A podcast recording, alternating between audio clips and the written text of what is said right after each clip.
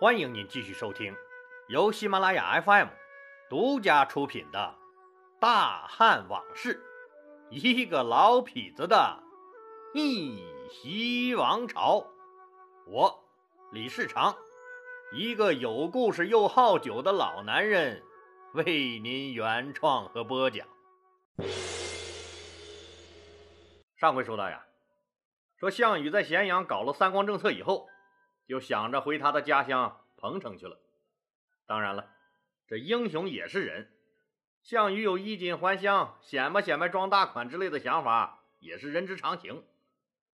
但是彭城是他们楚国的国都啊，他们的国王楚怀王在那儿呢。他项羽来了，那楚怀王去哪儿啊？还有一个急需解决的问题，就是一起和项羽闹革命的那五国诸侯。可是都伸长着脖子等着领赏呢。项羽接受了老干爹范增的建议，派人给楚怀王上了一封奏章，主要的内容就是申请由他项羽按照这次灭秦战役中所立的军功来封赏各路起义军，而不是像原来一样简单的按照当年他楚怀王的怀王之约，由这个先入关的刘邦做这个关中王。楚怀王拿到项羽的这个奏章，搓起了牙花子，心里真不是滋味呀。当年项羽私自杀了自己任命的亲子冠军宋义，逼迫自己任命他项羽为上将军，自己只能忍了。现在又把自己的怀王之约也要废了。自己虽然是他的楚王，可这王当的实在是，哎，窝囊呀。说话还不如人家放个屁，哼！这要是一味惯着他，项羽过不了几天，他就会骑在我脖子上拉屎了。既然那个刘邦能最先打入咸阳，他的实力一定也是不弱的。不如让这个刘邦压压他项羽的威风。对，就这么办。楚怀王当即给项羽回了信，主要意思就是说，说说出去的话，那就像泼出去的水。想收也收不回来了，一切还是按以前定下的怀王之约去办吧。使者回来后，把情况一汇报，项羽都气炸了，大骂道：“他他妈是个什么东西？要不是我们项家立他为王，他还在山沟里放羊呢。现在和我装起了大尾巴狼，你不同意，好使吗？真是他妈给你脸，你不要脸了是吧？”你信不？老子分分钟钟能弄死你！和范增商量过后，项羽把各国跟随自己闹革命的诸侯们召集到一起，开了个会。他在会上说：“你们都知道，他楚怀王是我们项家立的，他有什么功劳啊？他就是一个放羊娃，就更不用说什么治国经验了。就这样一个要功劳没功劳，要经验没经验的人，却大言不惭。”舔着个逼脸要出来主持公道、主持大局，这对在座的各位公平吗？啊！天下大乱的时候他在哪儿？当他躲在革命的大后方吃香的喝辣的时候，咱们可是在前方风餐露宿，脑袋别在裤腰带上，和人家拼了好几年的命。你们说，这革命的胜利是不是都是在座的各位和我项羽的功劳？这胜利的成果，难道要让他们没出力的人享有吗？嗯，你们说，这合理吗？大家齐声大喊：“不合理，不合理！我们一切都听上将军您的安排。”当然，大家都这么说了。一是项羽实力最强，谁也不敢逆着他来，只能是他说啥是啥。最重要的还是第二点。如果刘邦独占了关中，刘邦实力大增不说，其他人可是只能抢剩下的那点地方了。狼多肉少，不够分呢。大家散了以后，项羽和范增商量怎么处理这件事儿。老干爹范增说：“这怀王毕竟名义上还是咱们的君主，直接干掉他也不妥。”这么明显的过河拆桥、落井下石的事儿，咱可不能明着干。可留着他，又是一块心病。现在他的态度很明确，就是想让刘邦牵制住咱们。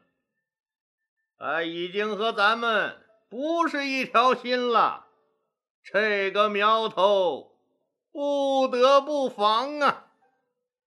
还有，不把他楚怀王踢出彭城，我们怎么在那儿称王称帝？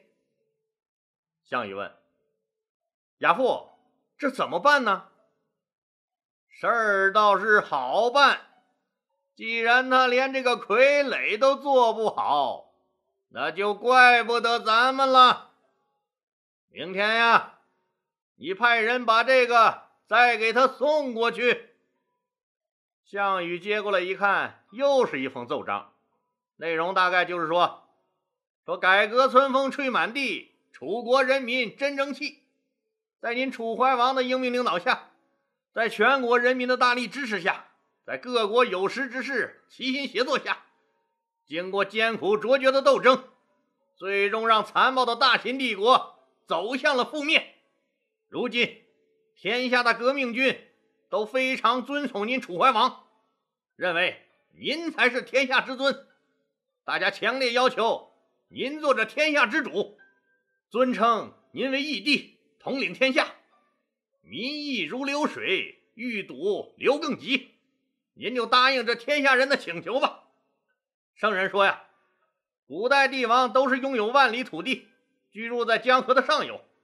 我们遍访了天下的风水宝地，最后有高人确定，长江上游长沙郡的郴州作为帝王之都是最为合适的，请您即刻启程上任。项羽看完，嘿嘿一笑，伸出大拇指。亚父，高，实在是高啊！就这样，楚怀王芈心，也有人管他叫熊心，反正说的都是一个人就这样被赶出了权力中心彭城，去他那个荒蛮之地郴州上任去了。对了，上次就有个听友问了，说为什么有的书上说楚怀王叫芈心，又有的书上说呢他叫熊心，这是怎么回事呢？老李今天呀。就简单说一下，说这个先秦时期啊，我们的姓和氏是分开的，姓是宗族血缘大家庭的象征，那这个氏呢，是表示后代子孙的分化。比如说，这个芈姓啊，就有很多分支，如这个熊氏啊、屈氏呀、武氏呀等等。嗯，可能我们最熟悉的姓芈的人，大概就是娘娘孙俪主演的《芈月传》里的那个芈月了。芈月呢，也是芈姓。熊氏，但是啊，按照当时的传统呢，一般女的呢就喊她姓，男的呢才喊氏，所以啊，人们管她叫芈月，一般呀不叫熊月。这个楚怀王是芈姓熊氏，他是男的，按照当时的规矩叫他熊心更合适。还有比如我们另一个比较熟悉的人物屈原，他也姓芈，本身人家也是皇族，只不过。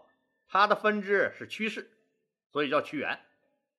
好了，言归正传，搞定了楚怀王，项羽和范增开始研究怎么样分这天下。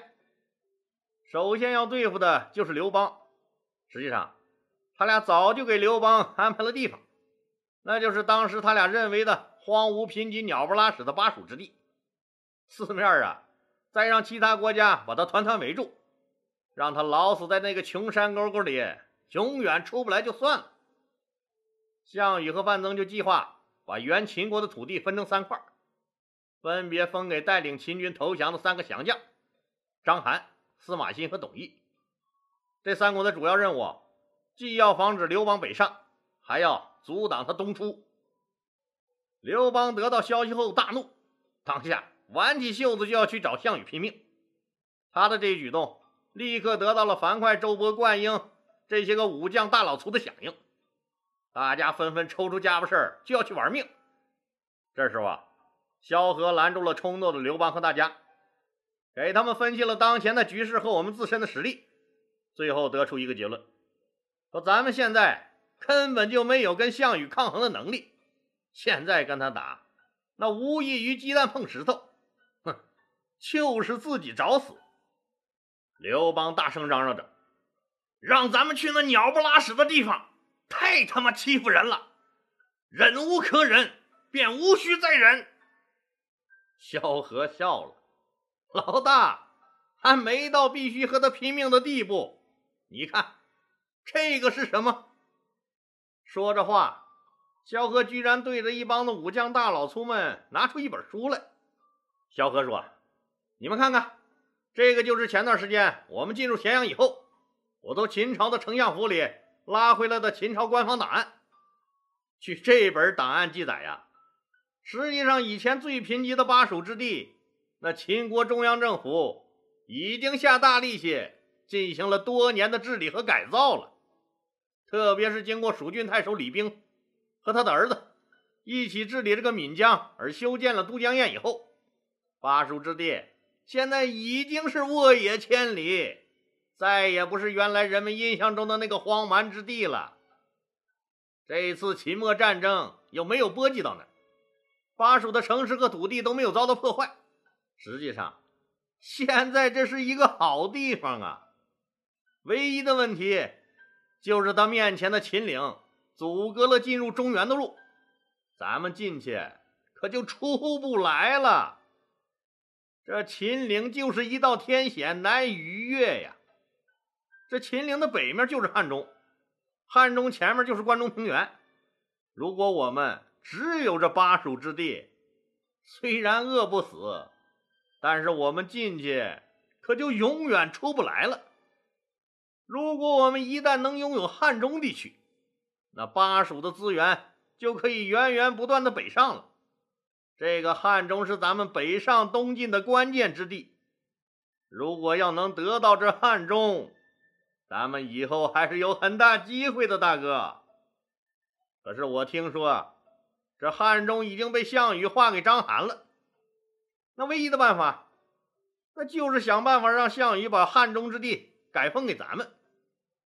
萧何说完以后，大家都沉默了。哼，刘邦心想。这他妈不是跟没说一样吗？项羽就是要在巴蜀之地猥琐，他会把汉中再分给我？这根本就没有可能性啊！就在大家抓耳挠腮，不知道该怎么办的时候，张良说话了：“我去找一下项伯商量商量吧。上次鸿门宴上的事儿，也该好好感谢一下人家了。”于是张良就带着万两黄金去找项伯去了。除了说了一大堆感激的话。张良还向项伯大道了一番苦水，说了刘邦的种种不容易。这项羽和范增的做法，就是要把他刘邦往死路上逼呀。面对着万两黄金刺眼的光芒，再加上本身项伯也觉得把刘邦封在巴蜀之地，他自己心里也有愧。再说了，反正这天下是我项氏的天下，哪个多分点，哪个少拿点，还不是我们一句话？再不济，也不能让咱亲家少拿不是？就立马去找了项羽。项羽虽然凶暴，但对这个亲叔叔还是很尊重的。面对项伯的苦苦哀求，项羽最终只能答应把汉中也分给刘邦。刘邦心里虽然还是不太情愿，但多多少少那也平衡了一点，不是？项羽把大事小事都安排好了以后。公元前二零六年二月的一个风和日丽、阳光明媚的上午，项羽召开了一次盛况空前的天下英雄大会。在这次大会上，项羽把天下分成二十大块，除了他和楚怀王以外，哎，对了，现在那个人应该叫义帝了。除了他们两个，他还分封了十八个王。这十八个王是：汉王刘邦，管辖巴蜀之地及汉中地区。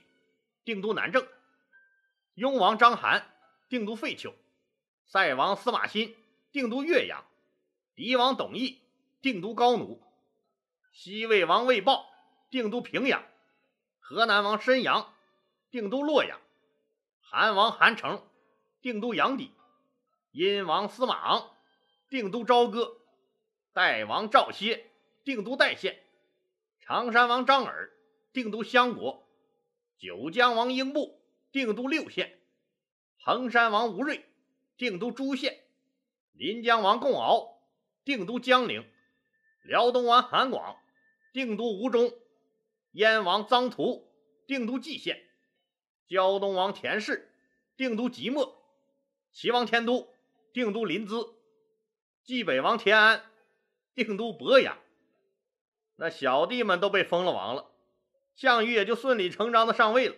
最终呀，这个狂人为自己起了个异常霸气侧漏的名字——西楚霸王。当然了，自己肯定给自己画了一块不小的地皮。除了管辖楚国的几个郡以外，还占了人家原来魏国的几个郡，定都彭城。从这份大名单上看，项羽把秦地分成了三份。从此以后啊。关中又称为三秦之地。我们从地图上看啊，这刘邦的汉中及巴蜀，哼，就无情的被章邯、司马欣和董翳三个人围得死死的。这汉中就像一座天牢，关着一个落水狗刘邦；三秦就像三面结实的篱笆，挡住了刘邦的出川之路。就算是他刘邦急了，那像条疯狗一样乱咬人，强行准备夺门而出。哼估计啊，他刘邦还没冲到第三个关卡，项羽早就闻声赶来，把他汉军消灭。咱们再仔细看看上面项羽封的这十八个王，可能你会有些疑惑：怎么这么分配呢？这个封王名单这有问题呀！有些人根本没达到自己的预期，还有一些说原来的诸侯王，他们被项羽的一句话就撵出了自己原来的国都。项羽指定了他们新的建都地点，把他们赶了出去，而他们原来的国都呢，却被项羽新封的亲信占有了，一转眼儿成了别人的地盘。那还有一些人，比如那个比较能折腾的田荣和比较会说话的陈馀，根本就没挤进这份名单里来。这些人出奇的愤怒，没有得到自己预期的，将会用自己的实力去争取。称王地点发生变动的，将会有人替他争取；那些没有挤进名单的，能折腾的，将不遗余力的进行折腾；能说会道的，将不遗余力的游说和挑拨。总的来说呀，这是一份存在很大问题的名单。项羽可没意识到，正是这份名单呀，将直接导致他项羽集团的衰落。好了。今天就说到这儿吧，谢谢大家。如果您喜欢我的作品呢，请点击该专辑右上角的订阅键。喜马拉雅对本专辑提供免费的订阅服务，订阅以后，节目有更新就自动显示在节目列表中了，方便您的收听。更欢迎老铁们打赏、点赞、评论、转发和分享，谢谢。